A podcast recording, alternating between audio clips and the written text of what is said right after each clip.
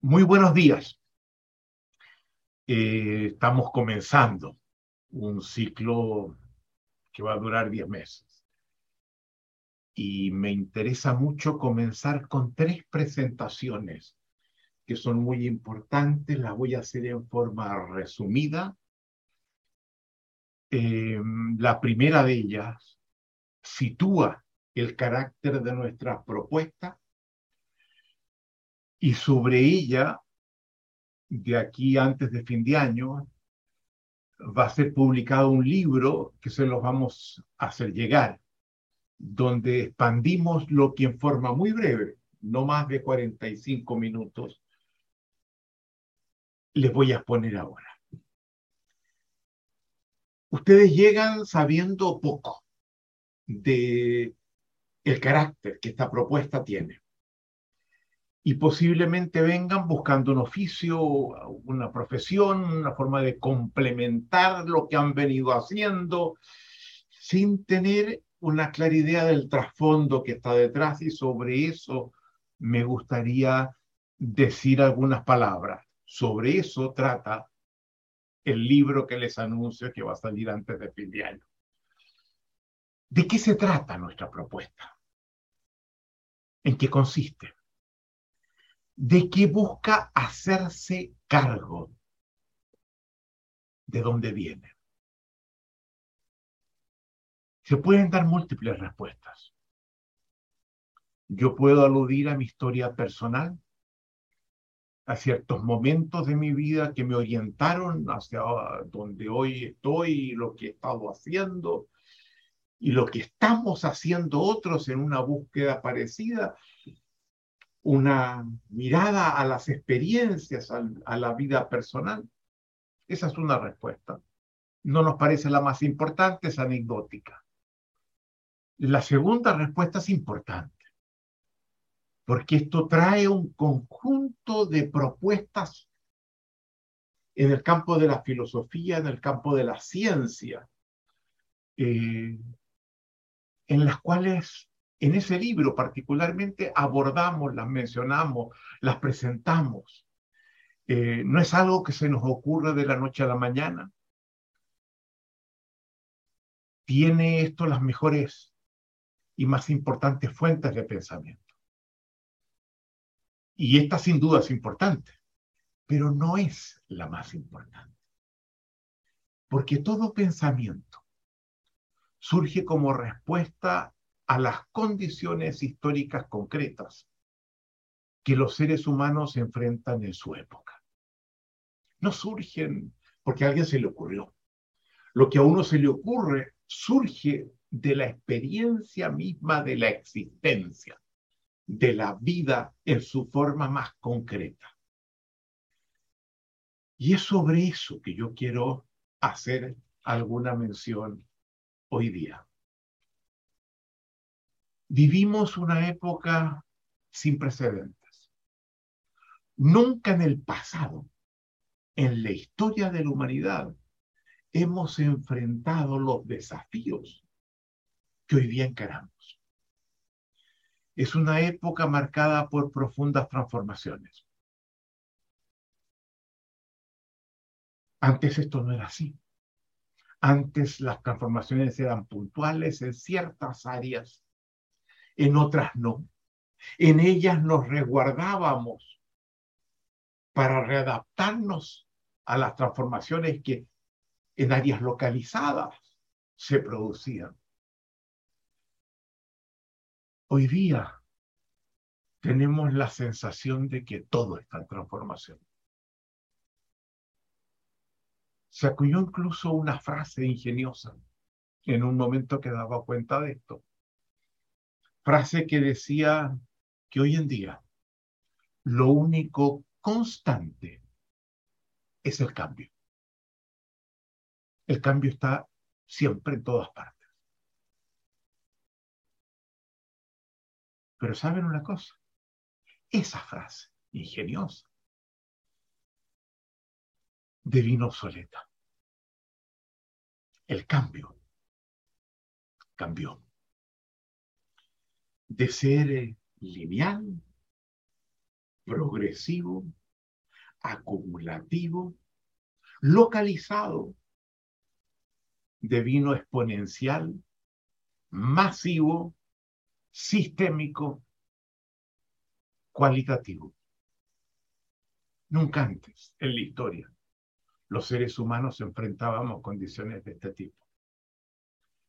Y el marco anterior de estabilidad, en el que nos protegíamos para enfrentar aquellos cambios que percibíamos que tenían lugar, desapareció.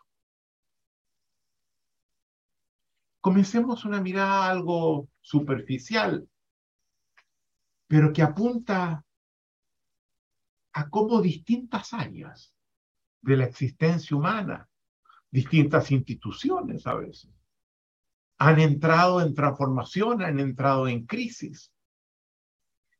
Miren las relaciones personales. Miren el carácter que hoy día tiene la familia. Muy distinta de la que me tocó vivir a mí. Miren cómo se transforma la educación y cómo incluso no está respondiendo adecuadamente a las exigencias que el presente y el futuro nos exigen. Miren las crisis que hay en las instituciones políticas, en el Estado, en los partidos políticos. Miren los cambios en la economía, en el empleo, en las ocupaciones. Hoy se calcula que en un plazo de 15 años, y eso va a ser cada vez más corto, lo que aprendimos y que nos permite ser eficientes y, tener un empleo o una ocupación, deviene obsoleto. Y que la idea de que la educación se concentra en una etapa de la vida y que luego trabajamos y desempeñamos lo que ya aprendimos ya no sirve. Miren la crisis en la que pasan, en las que están las instituciones religiosas. Miren la Iglesia Católica. Miren las distintas iglesias evangélicas, que en vez de ser una guía espiritual importante, y lo siguen siendo en muchos aspectos, tantas veces nos avergüenza por el tipo de abusos, por su desconexión con los creyentes, donde la espiritualidad está en crisis. Miren las profesiones y los niveles de competencias que ellas tienen. Miren cómo los conocimientos están deviniendo obsoletos. Las vocaciones que desarrollábamos, que antes con una vocación durábamos para toda la vida. Ustedes están aquí justamente porque quieren dedicarse a algo distinto de lo que pensaron que se iban a dedicar antes. ¿Verdad? Miren las sensibilidades, como han cambiado.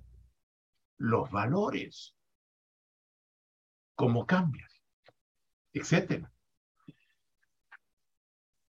Vivimos en un mundo afectado por múltiples lados,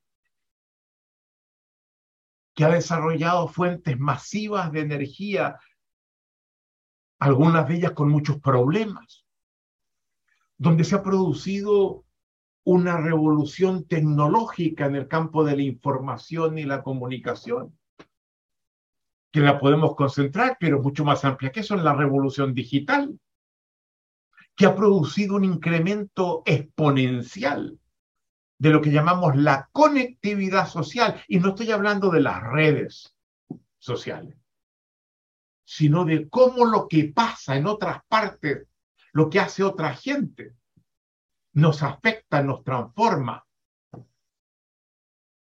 en un mundo cada vez más globalizado.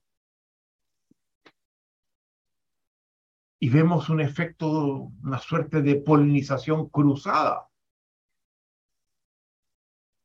que nos remece, que nos transforma, pero que a la vez nos hace sentir muchas veces profundamente obsoletos.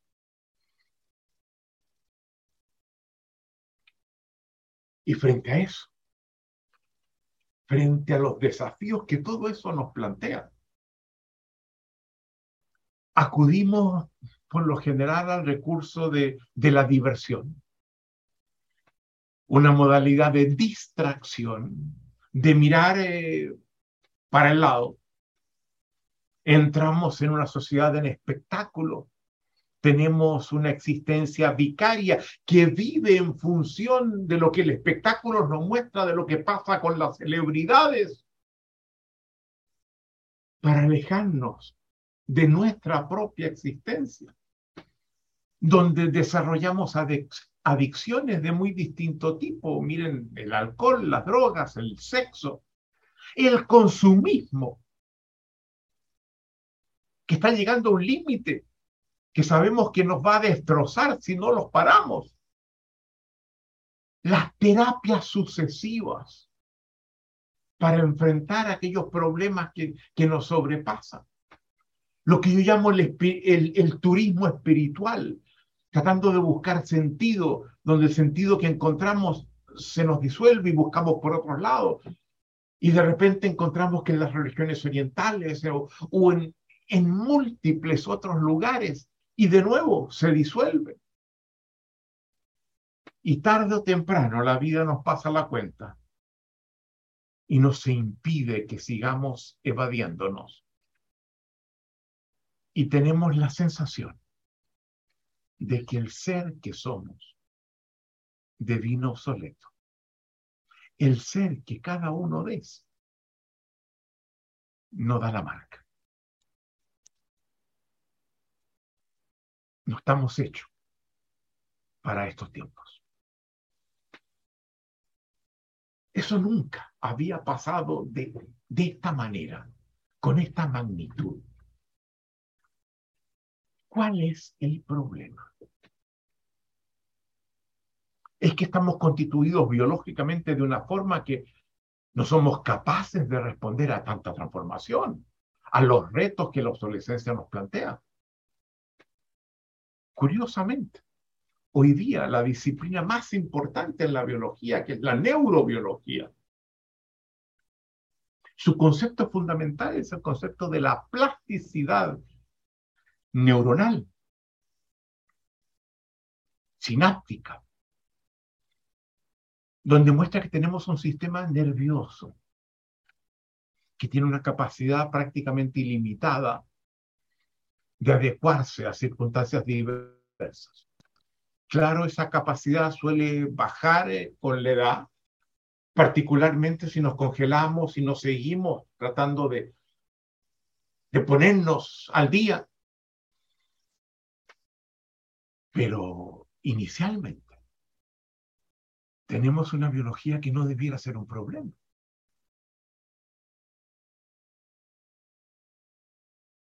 ¿Cuál es entonces el problema? Que nos permite enfrentar los desafíos que encaramos y resolverlos. Nosotros sostenemos que el problema reside en lo que llamamos, escuchen bien, el dominio ontológico. Y yo les pido no busquen qué significa ontológico en el diccionario, porque tienen más de un 90% de que la respuesta que encuentren no sea la adecuada, aquella que nosotros vamos a dar. ¿Qué es ontología?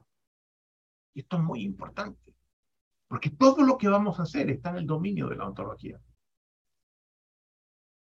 es la concepción, muchas veces subyacente, inconsciente, que tenemos sobre el carácter de la realidad, de cómo tenemos que explicarla, de cómo tenemos que acceder a ella.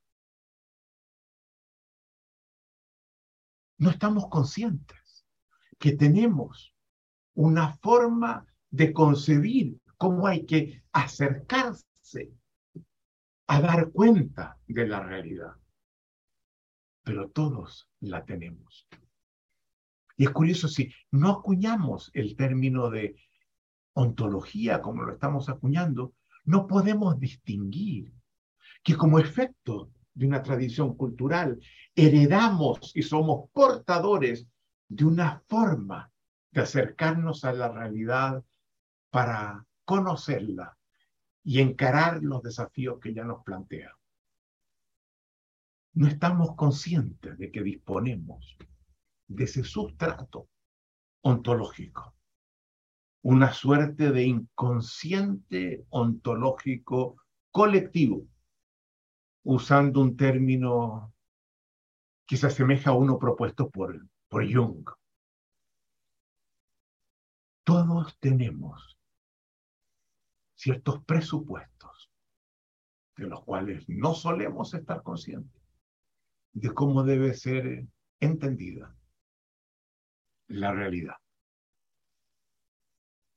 a partir de los cuales conferimos sentidos, a partir de los cuales actuamos, a partir de los cuales formulamos los problemas que se nos presentan y definimos el tipo de soluciones que vamos a utilizar, a partir de los cuales nos relacionamos con los demás, a partir de los cuales vivimos. Estamos todos operando a partir de un sustrato ontológico del que por lo general no tenemos conciencia. Pues bien, ese sustrato ontológico que todos poseemos, esa ontología, esa forma de concebir la realidad, devino caduca.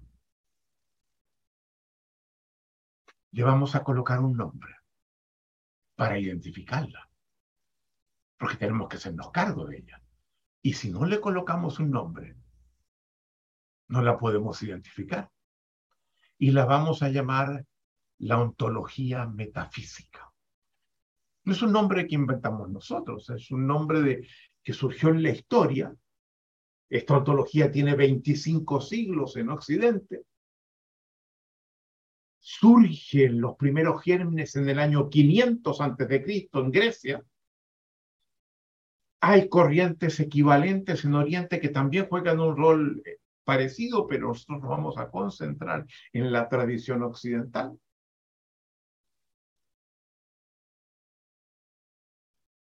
Una forma de concebir la realidad, la ontología metafísica, que habiéndonos sido por mucho tiempo útil y ayudándonos muchas veces a vivir mejor, no sin problemas.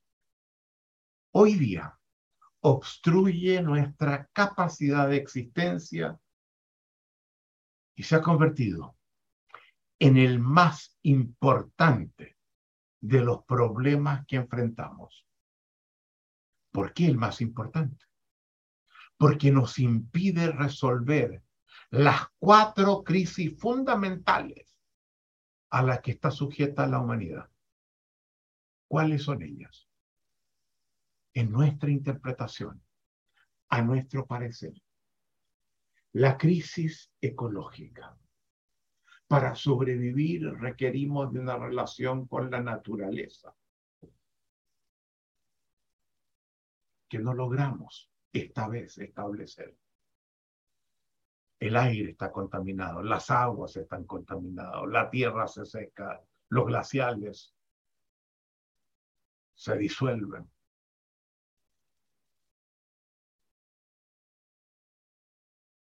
Miren lo que pasa con el clima. Un clima que no se adecua a nuestras condiciones de existencia. Las tormentas, las sequías, como en Europa, en América Latina, avanzan los desiertos y van a seguir avanzando. Y cada vez más rápido. ¿Cómo se anuncia que en distintas partes cabe esperar eh, inundaciones brutales? Huracanes cada vez más fuertes. Y no estamos haciendo lo que hace falta para hacernos cargo de eso. Primera crisis. Segunda crisis. La crisis en nuestra convivencia con los demás. Miren lo que pasa en nuestras sociedades. Miren cómo se ha desgastado el Estado. Los partidos que nos representaban. Cómo la gente se distancia de ellos. Miren los conflictos que encaramos. Miren cómo avanza la corrupción. Los escándalos que hoy día están presentes en el espacio público, que debiera ser honrado, que debiera ser cuidado, porque asegura la convivencia de todos. Miren cómo nos estamos tratando. Miren cómo nos marginamos, cómo nos excluimos. Miren el mundo entero. ¿Dónde estamos? Tres. Las crisis en nuestras relaciones personales, las mencionábamos recién. Como gente que deviene tan importante en nuestras vidas de repente, relaciones que se quiebran y que no sabemos cómo reparar. Y las destruimos, quedándonos heridos por lado y lado, con gente que a veces nos importa tanto, gente tan cercana, a veces con los hijos, con los padres, con los hermanos, con los amigos de décadas. La cuarta, la crisis del sentido de vida. Los seres humanos para vivir requerimos disponer de una biología que en el entorno natural en el que estamos sea capaz de reproducirse preservando la vida. Lo que Maturana llama la autopoiesis, que es un procedimiento biológico que mantiene la vida. Cuando eso se rompe, la muerte. Pero además de eso, que es un requerimiento, un imperativo biológico, los seres humanos requerimos también reproducir eh, un juicio, sin el cual nosotros, los seres humanos, no podemos vivir. Vamos a hablar de los juicios pasado mañana. ¿Cuál juicio? Mi vida tiene sentido. Porque el que pierde ese juicio y pasa un tiempo sin encontrarle el sentido a su vida. Se le cierra el futuro. Se le se asfixia en el presente y comienza a pensar en la posibilidad de terminar él mismo, ella misma, con su propia existencia. Cuatro crisis fundamentales la crisis ecológica, la crisis en la convivencia social, conjunto de la sociedad, la, crisis en las relaciones personales, individuales, de las que dependemos, y la crisis de sentido de la existencia.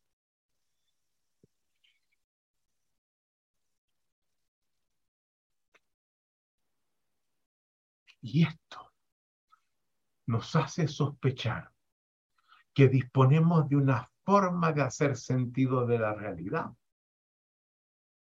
que no nos está sirviendo.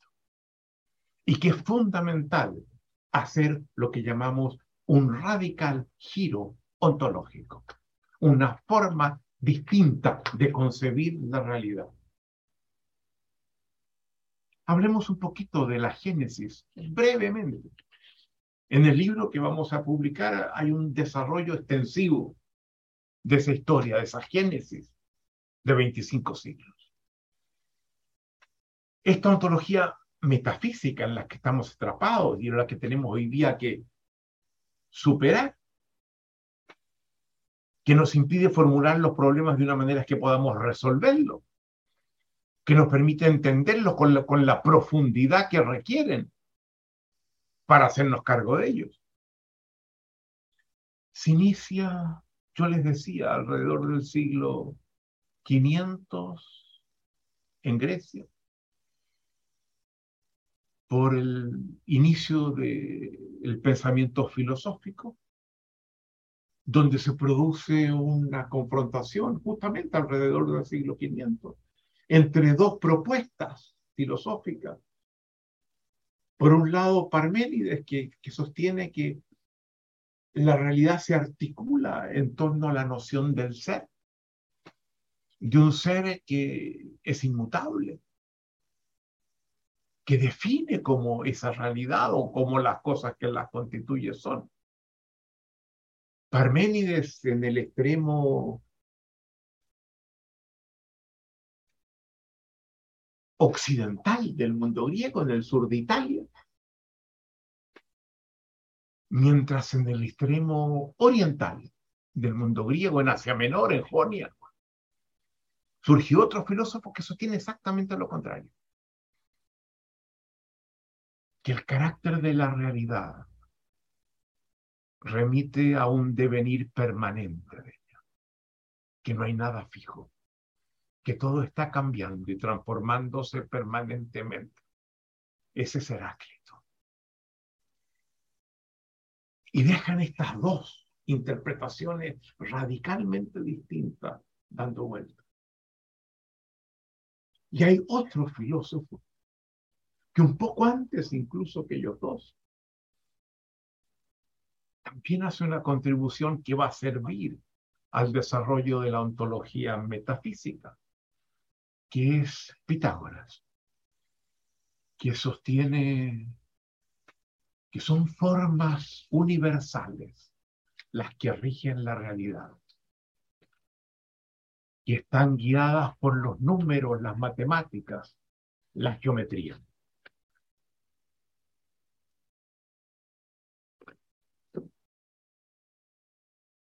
Y serán, sin embargo, tres filósofos cuya filosofía se desarrolla no en Jonia, no en Italia, sino en Atenas misma, en el corazón del mundo griego, los que van en rigor a desarrollar la ontología metafísica tomando estas hebras. Me refiero a Sócrates,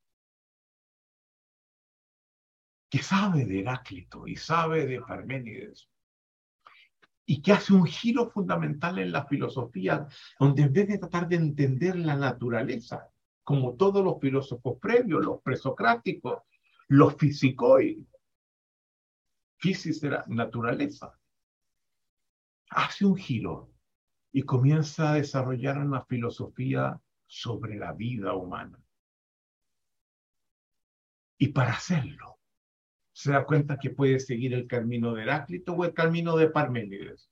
Y opta por seguir el camino de Parménides. Y luego será su discípulo Platón.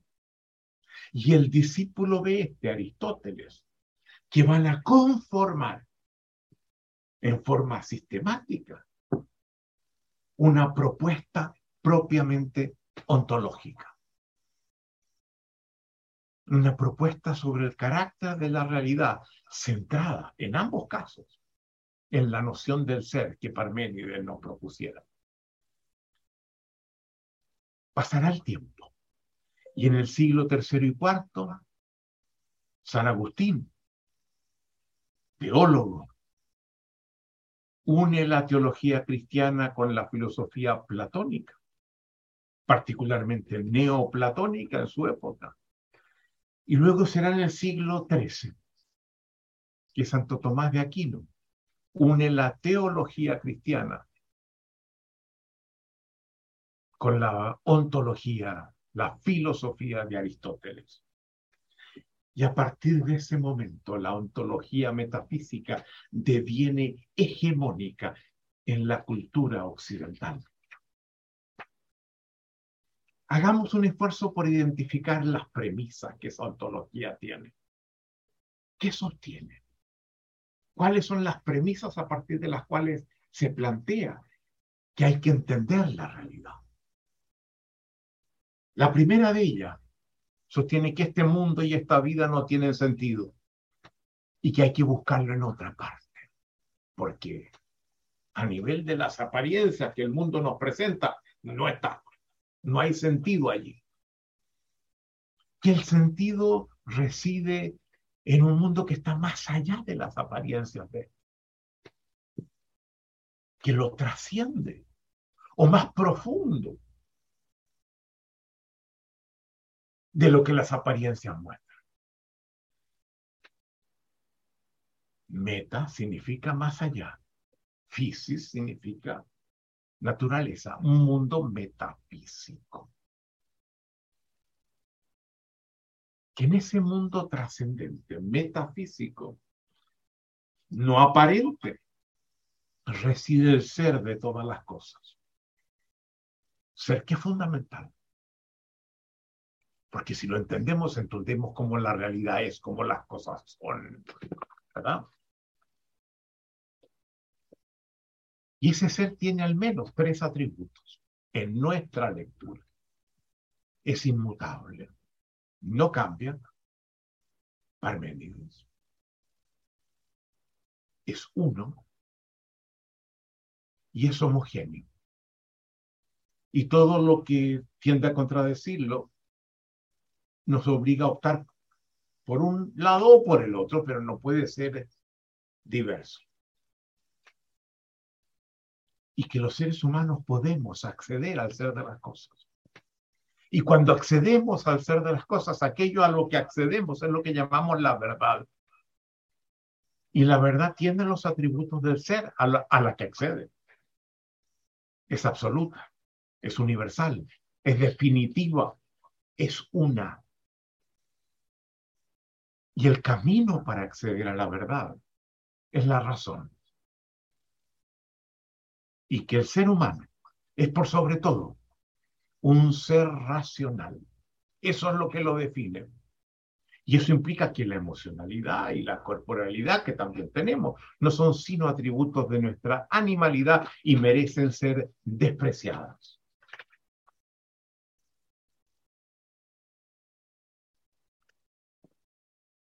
Pero la ontología metafísica hace algo más que es muy importante. La filosofía hasta ese momento se desarrollaba en la calle, en la plaza, en el mercado. Era discutida por todos los ciudadanos, era una discusión abierta, nadie estaba excluido de ella. Pero los metafísicos enclaustran la filosofía, la colocan bajo cuatro paredes Platón lo hace en la academia. Y en la puerta de la academia había un lema que decía, solo podrá entrar a este lugar quien sepa geometría. Prácticamente nadie. Eran muy pocos, algunos, muy pocos, en esa época que sabían geometría. Aristóteles crea algo equivalente, el liceo, y sacan la filosofía de la calle. Y desde entonces, la, filosofía ha estado recluida en la academia, desarrollando un lenguaje que nos es difícil de comprender, aunque habla de nosotros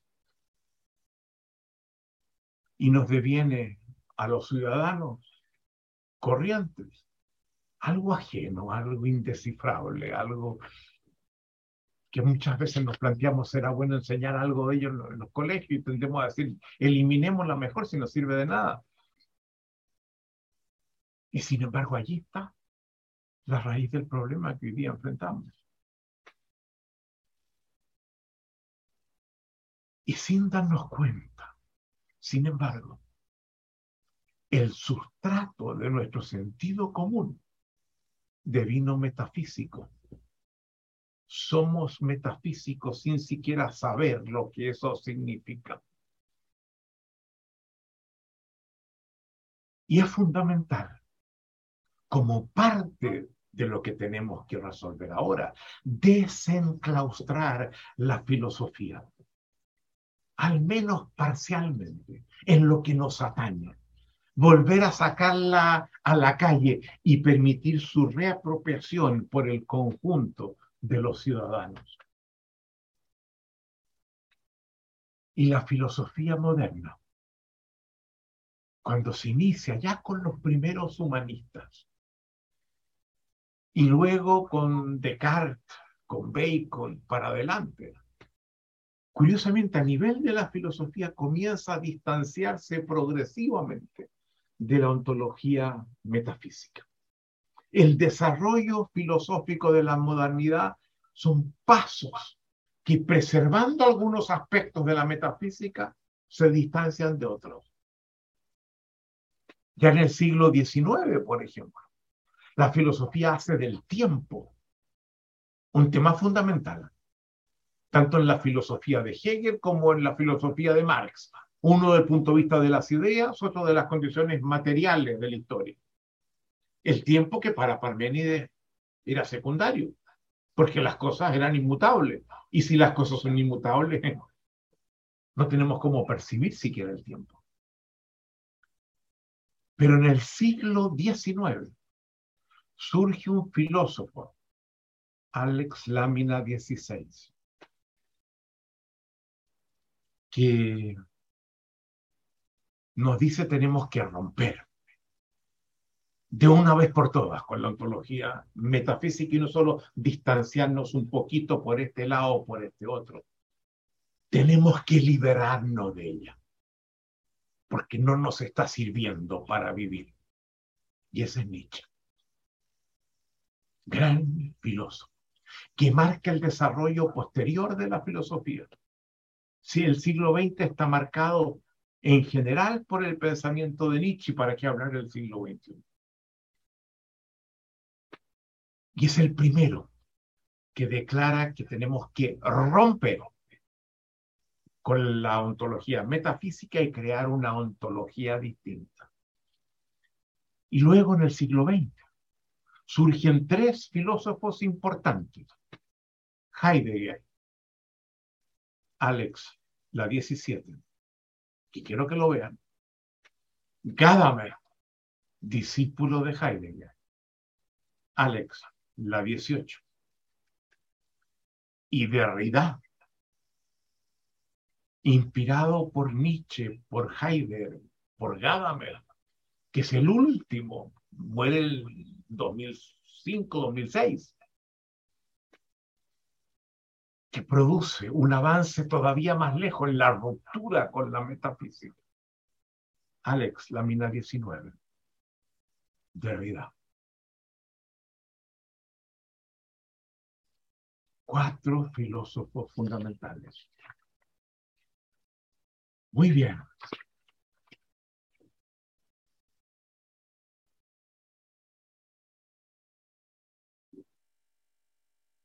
En esa ruptura comienzan a cuestionarse las premisas que yo les mencionaba antes de la ontología metafísica. No se preocupen si todo lo que digo sienten que lo van a perder, que no, no, no lo entienden del todo, lo están entendiendo bien y vamos a volver muchas veces sobre ello y lo van a entender sin problema. Estamos comenzando. Es comprensible que esto les suene, suene un, poco, un poco extraño. Veamos algunos alcances con respecto a las premisas que mencionábamos antes. La primera, Estamos de acuerdo con ellos. En efecto, el mundo y la vida en sí mismos no tienen ellos sentido. El sentido del mundo y de la vida tampoco hay, hay que ir a buscarlo a alguna parte. El sentido de la vida y el mundo lo conferimos los seres humanos, lo atribuimos los seres humanos. Y lo que tenemos que hacer para salir de la crisis en la que estamos es aprender a conferirlo. No está en una parte escondido donde quiera encontrarlo. Lo producimos nosotros. No prescindimos de la noción de ser. Siempre somos de alguna forma, pero cuestionamos sus atributos. La noción de ser es importante para alimentar el conocimiento, el conocimiento responde a la pregunta cómo es tal cosa, cómo es tal otra. Pero si cambiamos los atributos, aceptamos que la respuesta que damos es una respuesta que acepta el devenir, la transformación, que es lo que nos está enfrentando ahora. Somos seres en transformación, transformables y transformadores. No somos inmutables. No somos uno, somos múltiples. No somos homogéneos, somos contradictorios. Parte central de esta nueva comprensión de la realidad. Es más, al ser de las cosas, los seres humanos no accedemos. Y eso vamos a insistir sobre ello en estos mismos días. No vemos las cosas como ellas son. ¿Saben? Las vemos de acuerdo a como nosotros somos. Y eso establece un concepto radicalmente distinto de verdad del concepto metafísico. Y es importante advertir que no estamos cuestionando la importancia de un concepto de verdad sin el cual no podemos vivir ni convivir con los demás. Estamos cuestionando el concepto metafísico de la verdad.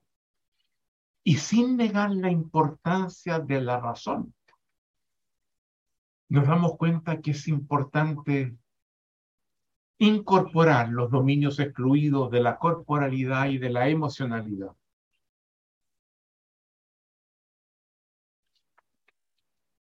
La filosofía moderna arrincona progresivamente a la ontología metafísica y le arrebata en el campo filosófico su hegemonía.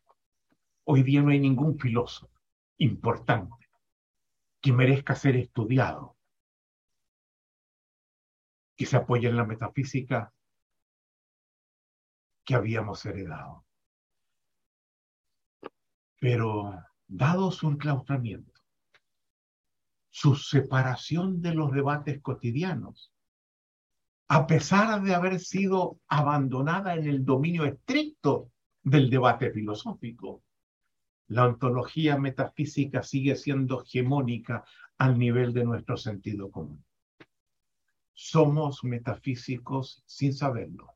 Es más, los propios filósofos en su sentido común, en la forma como enfrentan los problemas cotidianos de sus vidas, suelen ellos mismos, a pesar de cuestionarla filosóficamente, operar desde ella misma esta es la raíz de la crisis a la que hicimos inicialmente referencia.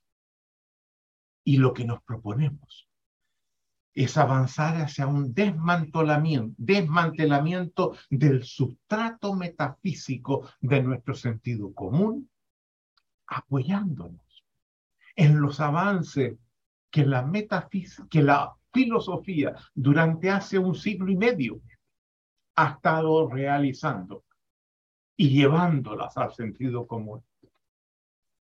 Y para hacerlo, es necesario llevar ese cuestionamiento de la ontología metafísica a la calle, a la plaza. Este programa no está en la academia. Ustedes han sido recluidos del espacio público que compartimos y no del espacio académico. Y es importante desarrollar un nuevo discurso ontológico dirigido a esa transformación de nuestro sentido común. Ese discurso nosotros lo llamamos la ontología del lenguaje y se le pueden dar otros nombres. Pero a la vez, no basta con eso. Son demasiadas las personas que están atrapadas en problemas que no pueden resolver por el resabio metafísico de su sentido común. Y nos proponemos ayudarlos a que puedan reencauzar sus vidas, a que puedan reconstituir el sentido que requieren, a que puedan resolver los problemas que sienten que les pasan por arriba y que de los cuales no pueden hacerse cargo. Y además del discurso de la ontología del lenguaje que hemos creado, hemos desarrollado una disciplina, que es la que ustedes vienen a aprender en este programa. La disciplina del coaching ontológico. Esto queda como telón de fondo del programa. No vamos a volver a hablar de filosofía de la forma como lo hemos estado haciendo en esta presentación. Haremos algunos alcances en mi presentación siguiente, en pocos minutos más. Y solamente retomaremos algunos puntos filosóficos al final, en diez meses más del programa. Pero nos parece importante colocar el telón de fondo. Cosa que ustedes más o menos ubiquen que esto no es un oficio centrado en unas competencias pequeñas que pues, se pueden jugar de un modo u otro, que tenemos un proyecto que va mucho más allá y al cual vamos a volver al final y va a ser tema central. Ustedes saben, este programa es el primer nivel de la formación ontológica.